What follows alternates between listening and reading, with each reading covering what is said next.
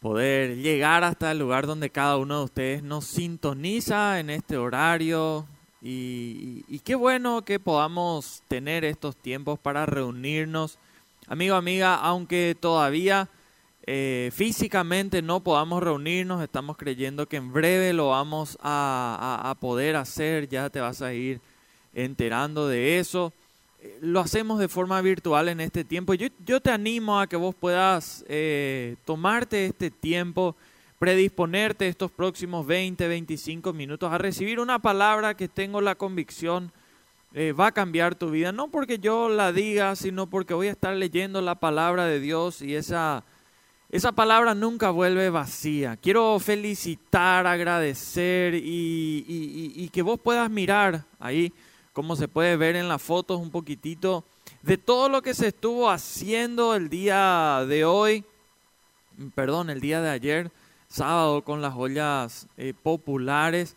Realmente un trabajo incansable, espectacular, semana a semana, llevando más de 2.000 platos ahí de alimentos en diferentes sectores. ¿eh? Son entre 12 a 15 lugares distintos a los cuales eh, cada sábado con las líneas estamos llegando y entregando eh, esos alimentos y, una palabra de fe, de esperanza que siempre eh, los líderes de las diferentes líneas y el equipo que les acompaña están tratando de sembrar en ese lugar.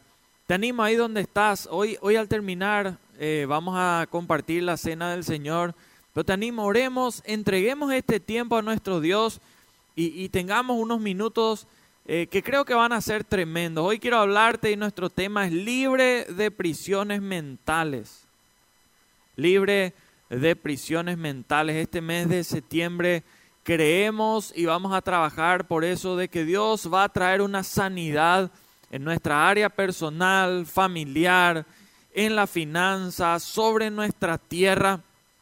Y es fundamental que seamos libres para eso de prisiones mentales ahí donde estás, ¿por qué no oramos? Padre, queremos entregarte estos próximos minutos, pedirte que seas tú hablando, que seas tú ministrando, que todo aquello que venga de parte tuyo lo puedas hacer, que realmente estos minutos puedan tener las palabras exactas de parte tuyo para cada uno de los que están ahí del otro lado conectados, congregándose en este tiempo de forma virtual.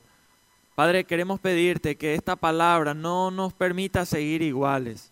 Señor, yo te pido que se sigan conectando aquellas personas a las cuales tú quieres hablar en esta hora. Que Padre Celestial, tú puedas realmente a cada uno de los que compartió este enlace, Señor, pueda generar que esas personas por las cuales está orando, clamando, que desean su corazón, que también lleguen a escuchar esta palabra tuya así lo puedan hacer. Te entregamos estos próximos minutos en tu nombre. Amén. Y amén. Salmo 119. Hay varios versículos que hoy me gustaría leer contigo, empezando del 25 y, de ahí vamos a ir hasta el 31, desarrollando nuestro tema de hoy, libre de prisiones mentales. Libre de prisiones mentales. Y el Salmo 119, versículo 25, empieza diciendo, abatida hasta el polvo está mi alma. Wow, parece hasta una poesía, ¿verdad? De repente le envía a alguien este mensaje, abatida hasta el polvo está mi alma, ¿eh? Tremendo es así, ¿verdad? Eh, y bueno, uno queda con la expectativa después de qué pasa pero la realidad es que es muy triste si, si uno mira esto, que el alma esté abatida hasta el polvo, o sea, no, no queda nada. Y, y, y qué es tremendo porque hay gente que, ¿sabes qué? Encarceló sus pensamientos, encarceló sus sueños, encarceló sus anhelos, encarceló recuerdos. Y es como que vive eh, cegado a eso, vive vive en un lugar que está, le tiene prisionero a eso. Hay gente que vive en una verdadera prisión mental. Por eso quiero hablarte de qué hacemos, pasos que nos muestra la Biblia que nosotros podemos hacer para salir de esas prisiones mentales. Gente que cree que nunca va a llegar a nada, gente que cree que está condenada al fracaso, gente eh, que cree que nunca va a poder superar un abuso, una decepción, una traición. Déjame decirte, todas esas cosas son terribles, todas esas cosas eh, no pueden ser apañadas, no, no pueden ser, no. Pero sabes, quiero hablarte a vos de forma personal. Tal vez fueron muy injustos contigo, tal vez te fallaron personas las cuales ni pensaste que lo iban a hacer. Pero sabes qué, amigo, amiga, a mí me preocupa tu vida de forma personal.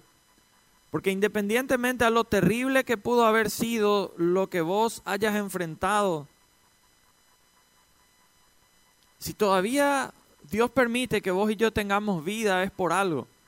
Y Él no quiere, no es su deseo que vos y yo andemos sufriendo, amargados, llenos de pánico, llenos de desesperanza, llenos de turbaciones, no. Por eso, ¿cómo ser libres de prisiones mentales? En primer lugar, Salmo 119, 25, abatida hasta el polvo está mi alma, vivifícame según tu palabra. ¿Qué es lo primero que vamos a tener que hacer? Hacer que cobre vida su palabra. Que no sea mera teoría, que no sea solamente un dicho, un proverbio, una, una frase que esté por ahí. Esta expresión habla de la realidad que muchos hoy están enfrentando, que muchos hoy pueden estar viviendo abatida, está mi alma hasta el polvo. ¿Y, cuál es la solución para un alma, alma abatida? La solución para el alma abatida es su palabra, son las escrituras. ¿Sabes qué, mi amigo, amiga? Cuando mi alma se abate, la medicina para esa alma abatida siempre será su palabra. Cuando vos juntás tu alma con su palabra, tu alma cobra vida. Cuando vos juntás tu alma abatida con su palabra, tu alma cobra vida. Y es lo que estás necesitando. Esa alma, eh, esa alma abatida se puede recuperar. Esa que estaba abatida hasta el polvo, o sea que, que no queda nada. Y vos necesitas hacerlo porque cuando tu emoción te cautiva, decir mi alma está abatida hasta el polvo, e, es expresar una emoción, un sentimiento de, de cómo uno puede sentirse en ese momento. Y cuando tu emoción te cautiva, tu mente pierde claridad. Y a mucha gente le pasa eso cuando, cuando uno quiere resolver un problema lo primero que va a tener que hacer es resolver la emoción. Porque si la emoción que estamos teniendo es de tener un alma abatida, nuestra mente ya no es capaz de recibir las ideas correctas. Ya no es capaz de hacerlo. Pero cuando tu emoción es ministrada por la palabra de Dios, tu entendimiento empieza a captar las ideas de Dios. Por eso la palabra de Dios, Filipenses 4:8 nos dice, por lo demás, hermanos, todo lo que es verdadero, todo lo honesto, todo lo puro, todo lo bueno, todo lo de buen nombre, en esto pensad. Un versículo anterior, el versículo 7 de Filipenses 4 dice, y la paz de Dios que sobrepasa todo entendimiento, guardará vuestros corazones. ¿Sabes qué es esto? Paz no entendible. Y la paz de Dios que sobrepasa todo entendimiento. Acá nos está hablando de una paz que no es entendible. Y, te pregunto, ¿cuándo no se entiende la paz? Cuando alguien no es capaz de, de entender la paz. Cuando uno está viviendo un momento por el cual no deberías tener paz. Cuando estás viviendo golpes, estás enfrentando desilusiones, frustraciones, adversidades, momentos difíciles de tensión. Nuestra carne es tan doble que te hace pensar incluso cómo puedes tener paz en medio de esta situación. Eh, eh, en medio de, de esta realidad. Pero la paz de Dios que sobrepasa todo entendimiento, va a guardar tus corazones, va a guardar tus pensamientos en Cristo Jesús. Por eso, para ser libre de prisiones mentales, vos tenés que hacer que su palabra cobre vida. Vos tenés que seleccionar los pensamientos que vos permitís ingresen a tu mente, los que estén merodeando ahí. Hay gente que no se da cuenta, hay gente que no pone un filtro a los pensamientos que van ingresando a su mente y está ingresando cualquier cosa. Porque hoy en día está de moda decir, tenés que tener la mente más abierta. Necesitas abrir un poco más tu mente. La gente quiere, gente malintencionada, quiere quitar los filtros que Dios permite que podamos poner para seleccionar que entra. Y hay gente que hoy, de mente tan abierta, ya no sabe ni qué diablos entra. Cualquier cosa está entrando. Y empiezan a merodear pensamientos que te quieren llevar a cometer cosas que nunca estarías dispuesto en tu sano juicio hacer.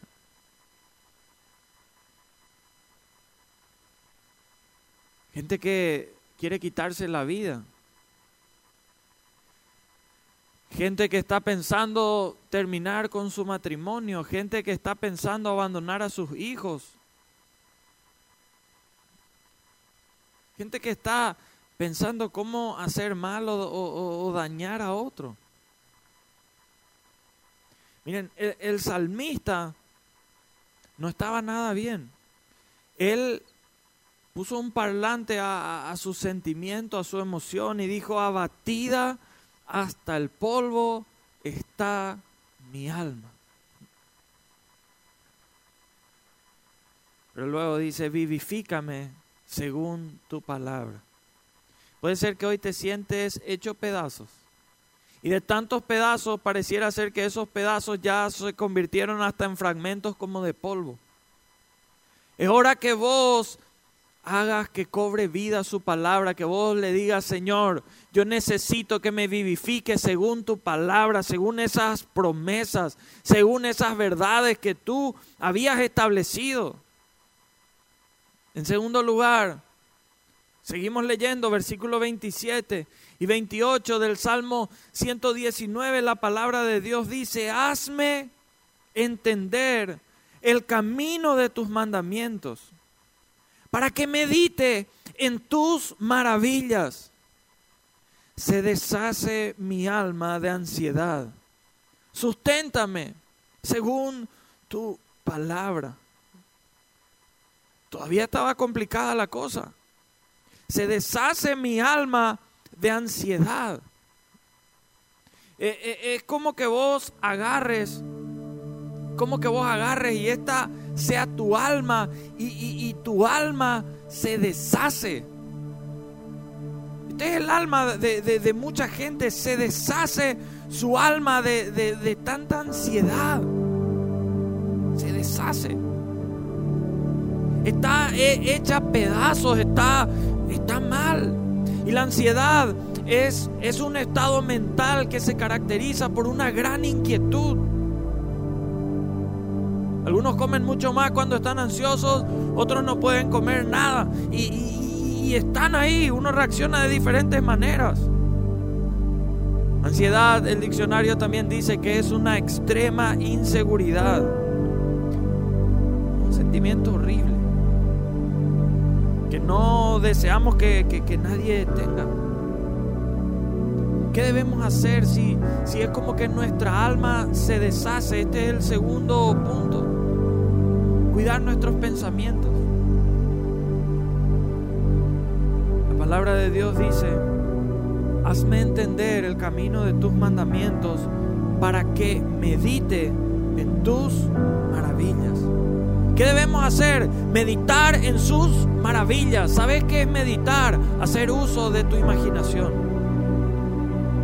Hay mucha gente que medita solamente en el problema, que medita solamente ante toda situación. Vos tomás la decisión de decidir qué vas a pensar. Te diagnostican una enfermedad. Bueno, Vos decidís en qué meditar. Podés meditar, bueno, probablemente me muera, mis hijos van a quedar solos, no van a tener eh, los recursos suficientes, probablemente se lleve la casa, probablemente pierdan. Hay, gente que está con el alma así. O, o podrías decidir pensar y decir, empezar a imaginarte cómo va a ser cuando te recuperes de esa enfermedad. Voy a tomar este tiempo para recuperar alguna fuerza, tal vez pierdas algunos kilos mientras estés ahí, no sé. Pero voy a salir con más fuerza, con más determinación, tal vez con más cuidado, no sé qué, te llevó a esa enfermedad. Pero hay mucha gente en prisiones mentales. Que, se queda y siempre piensa lo mejor. Amigo, amiga, cuando las escrituras te son dadas, cuando las promesas te son entregadas, tu deber es meditar en ellas. Algo va a pasar si vos te decidís en este tiempo a leer las escrituras, a meditar y tomar las promesas y empezar a, meditar en ello, empezar a pensar en ello, en todo lo bueno, en todo lo puro, en todo lo de buen nombre, no en todo lo malo, no en todas las cosas negativas que podés escuchar en cualquier noticiero, que podés escuchar de cualquier persona que suelta palabras, tal vez para que se difundan más, no sé. Bendición a tu vida. Amigo, amiga, no importa la posición en la cual vos te encuentres, si estás muy alto o si estás muy bajo. Todos necesitamos palabras de vida, todos, todos necesitamos algo verdadero y necesitamos cuidar nuestros pensamientos. Vos valés mucho, valés la sangre de Cristo. Vos no sos cualquier persona, sos una persona que Dios escogió de antemano antes que sea formado en el vientre de tu mamá. Para hacer cosas grandes, para hacer cosas tremendas. Hay propósitos, hay llamados, hay, hay planes que Dios puso por delante para tu vida y necesitas empezar a cuidar tus pensamientos. Porque por no cuidar tus pensamientos, estás lastimando tu futuro. Por no cuidar tus pensamientos estás hipotecando tu futuro. Hay gente que aceptó mentiras del diablo como verdades en su vida. Las aceptó como proverbios en su vida, como máximas, como palabras remas que le van guiando. Y eso no puede ser. ¿Cómo ser libre de prisiones mentales? Primero, hacer que cobre vida su palabra. Segundo, cuidar tus pensamientos. Y en tercer lugar y último, versículos 29 y 30 del Salmo 119 dicen, aparta de mi camino la mentira. Y en tu misericordia concédeme tu ley. Escogí el camino de la verdad. He puesto tus juicios delante de mí. ¿Sabes qué es lo tercero? Vos necesitas escoger un camino. Vos necesitas escoger un camino. Cuando vos salís de una crisis, lo peor que podés estar es quedarte conformado con el simple hecho de haber salido de la crisis. Hay gente que salió de la crisis, que salió de un problema y cuando salió de ese problema, salió de esa crisis, se conformó con eso y se quedó al lado del pozo. Es mucho más fácil poder tirarle nuevamente ahí en cualquier momento. Necesitas escoger un camino. El salmista decía aquí, aparta de mí el camino de la mentira. Pero luego afirmó lo siguiente, escogí el camino de la verdad. En la vida hay solamente dos caminos, hay solamente dos rutas, solamente dos avenidas. El camino de la verdad, el camino de la mentira, el camino de la bendición o el camino de la maldición, el camino que lleva al cielo o el camino que lleva al infierno. No hay una ruta peatonal en el medio, no existe. El Antiguo Testamento, Deuteronomio 11, 26 al 28, el Señor les decía, he puesto hoy delante de ustedes la bendición y la maldición. La bendición, si oyeres hoy mi voz, guardares mis mandamientos y siguen por ellos. La maldición, si no oyeres mi voz ni guardares mis mandamientos. ¿Cuál, cuál de los dos caminos escoges?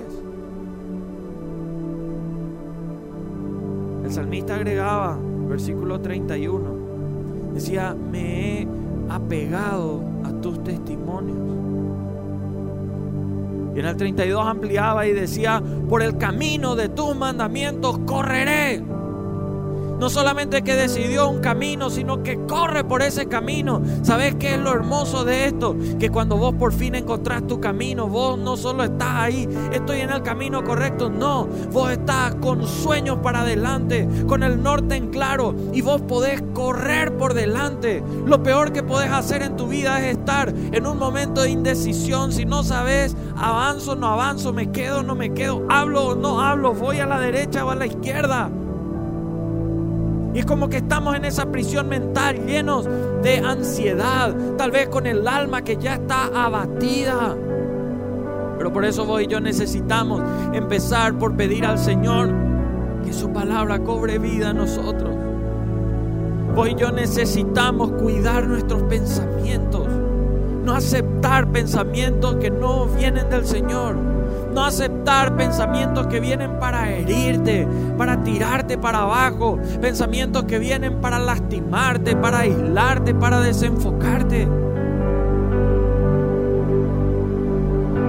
Vos tenés que ser selectivo, vos tenés que ser sumamente cuidadoso porque tal es tu pensamiento, tal vas a ser.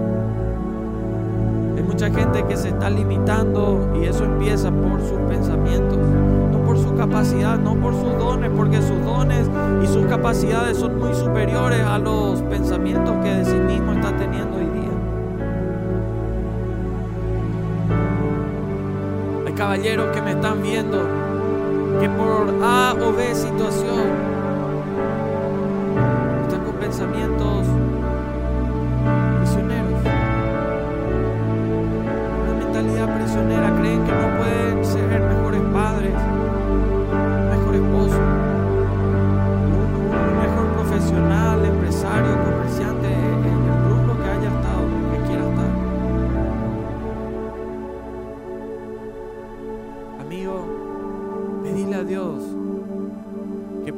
palabra empezar a cobrar vida en vos.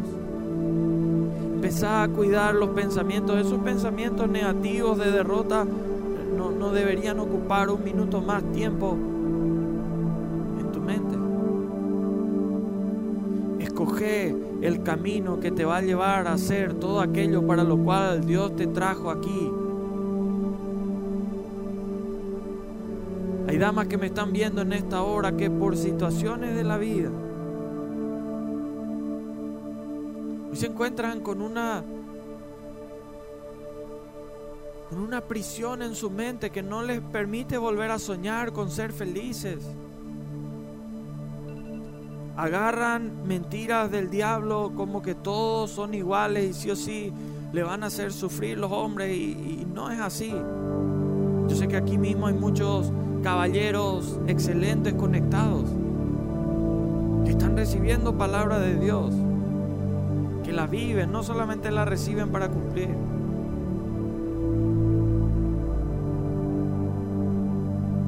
Puede ser la mejor esposa para la persona que Dios tiene o va a tener para tu vida en un futuro, vos, vos podés ser la mejor mamá, vos podés ser la mejor profesional, empresaria o en el rubro que vos decidas estar.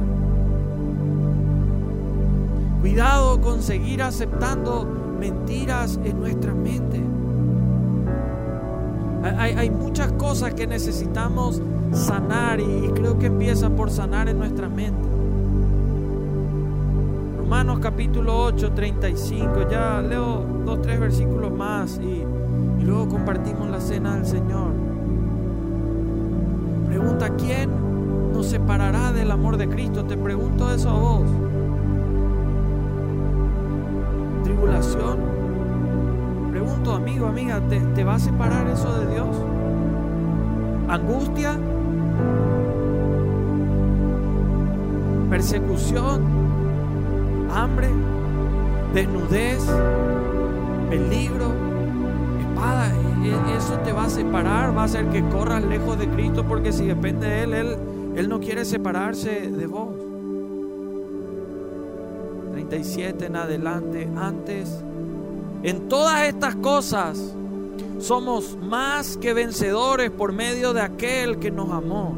Por lo cual estoy seguro que ni la vida, ni la muerte, ni ángeles, ni principados, ni potestades, ni lo presente, ni lo porvenir, ni lo alto, ni lo profundo, ni ninguna otra cosa creada nos podrá separar del amor de Dios, en Cristo Jesús nuestro Señor.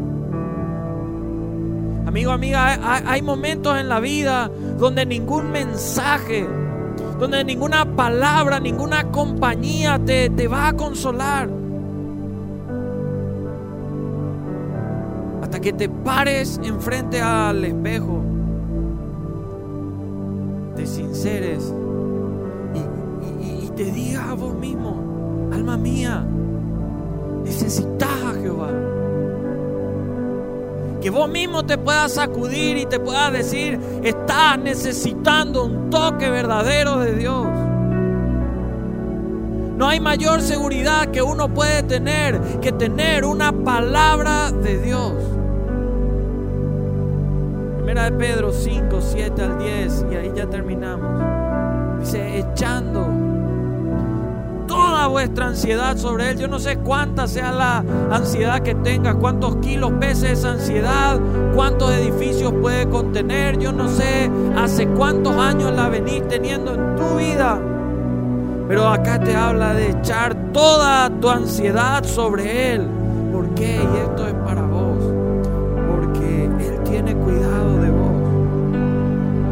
Sed sobrios y velad, porque vuestro adversario, el diablo, anda como león rugiente alrededor buscando a quien devorar, al cual resistid firmes. Pidiendo lo que hoy hablábamos de que realmente su palabra cobre vida, de escoger nuestros pensamientos, de escoger un camino. Por eso tenemos que resistir. Termina diciendo el versículo 10 y esto quiero proclamar para tu vida, más el Dios, de toda gracia que nos llamó en su gloria eterna en Cristo Jesús, después de que hayáis padecido un poco de tiempo, Él mismo os perfeccione, afirme, fortalezca y establezca. Amigo, amiga, puede ser que hoy tu alma estaba abatida hasta el polvo como leíamos al inicio, pero sabes que después de empezar a aplicar sus principios a tu palabra, Dios va a hacer esto en tu vida, te va a perfeccionar te va a afirmar, te va a fortalecer y sabes qué, te va a establecer. Llega un tiempo nuevo, un tiempo de victoria, porque lo que es nacido de Dios vence al mundo aquí en la China, en la luna y en el lugar que sea. Pero vos y yo debemos aplicarlo, tomarlo para nuestra vida. Hay un milagro que viene en camino a tu vida. Este mes de septiembre es el mes donde mi amigo, amiga, se van a sanar tus finanzas. Este es el mes donde se va a sanar esas heridas que había ahí en tu matrimonio. Se van a empezar. Hay gente que dice, el tiempo sana todas las heridas, pero es mentira. Tal vez cicatriza un poquitito más, pero apenas le toca esa herida, vuelve a sangrar. Dios es el que sana toda herida. Este mes vamos a sanar nuestros barrios nuestra ciudad. Vamos, vamos a creer que la palabra de Dios son semillas de sanidad que empezamos a soltar cada uno de nosotros en el lugar donde estamos. Y que las vamos a abonar, las vamos a regar y vamos a ver cómo Dios va a obrar en ellas. Mi amigo, amiga, te animo este mes de septiembre, tener expectativa, tener fe, porque hay cosas grandes que Dios quiere hacer en tu vida. Y como primer domingo del mes, Hoy queremos recordar este memorial que el Señor estableció para con cada uno de nosotros. Ahí donde estás, te animo a que puedas tomar tu pan y tu copa para recordar lo que el Señor había establecido. Dice la palabra de Dios, yo recibí del Señor lo que también nos ha enseñado, que el Señor Jesús la noche antes de ser entregado tomó pan y habiendo dado gracias lo partió y dijo, tomad, comed, esto es mi cuerpo que por vosotros es entregado. Para recordarte de sus promesas, para recordarte de sus verdades, para recordarte, ¿sabes qué? De esa escritura que va a cobrar vida en, en vos ahora. Que se cumplió antes y se va a seguir cumpliendo de acá en adelante, comemos este pan en memoria de Él.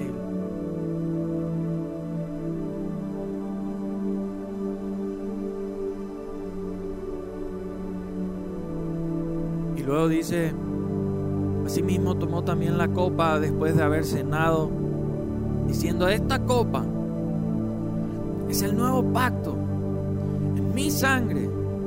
Haced esto todas las veces que la bebiereis de mí. Yo me imagino que ahí en esa mesa habrán levantado todos la copa, así como cuando uno hace un brindis en un lugar.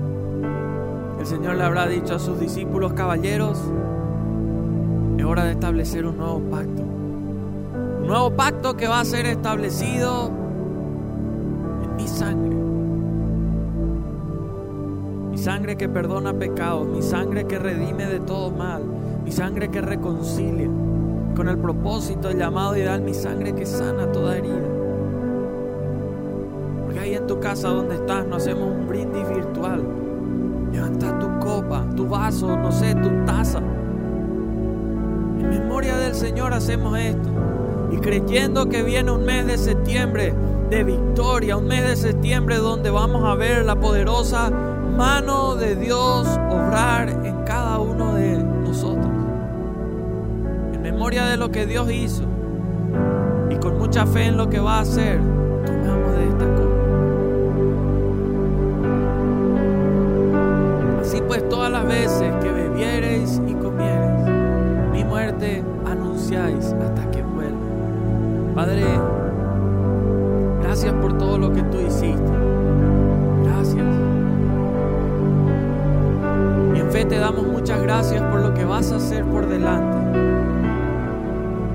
Porque volverás a contestar oraciones.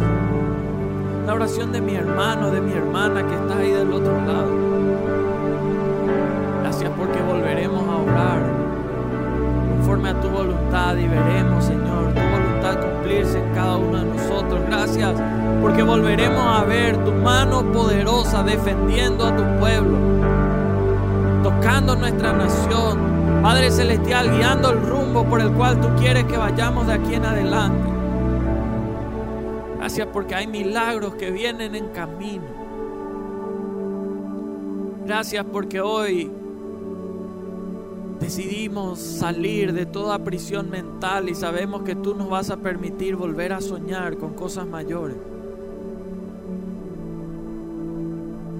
Padre, te pido por cada persona que nos está viendo, aquellos que estaban angustiados, atribulados, preocupados, desanimados, vuelve a levantarles. Aquellos que estaban bien, que tú les lleves a una excelencia mayor. Guíanos y haz tu voluntad en todo lo que hagamos.